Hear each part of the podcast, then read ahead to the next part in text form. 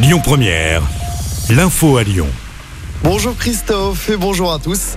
La galère pour les usagers du métro lyonnais ce mardi. Le métro A est totalement à l'arrêt depuis 7h du matin. C'est à cause d'une panne.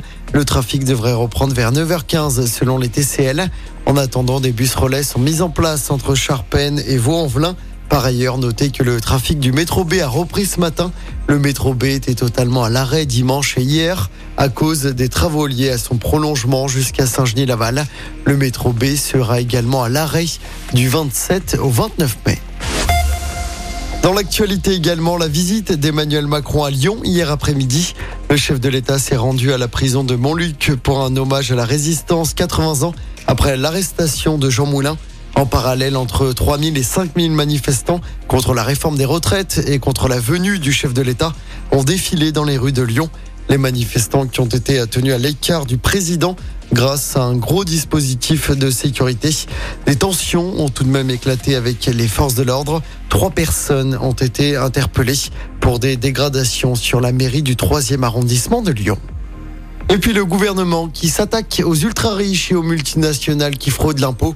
Le fisc qui va augmenter ses contrôles de 25% sur les gros patrimoines d'ici la fin du quinquennat. Il y aura également un nouveau service de renseignement avec des agents d'élite. Annonce faite hier par Gabriel Attal, le ministre des Comptes publics.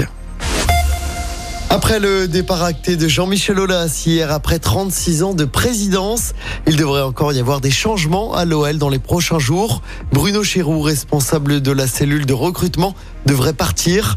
Vincent Ponceau, directeur du football et homme de confiance de Jean-Michel Aulas, pourrait également suivre.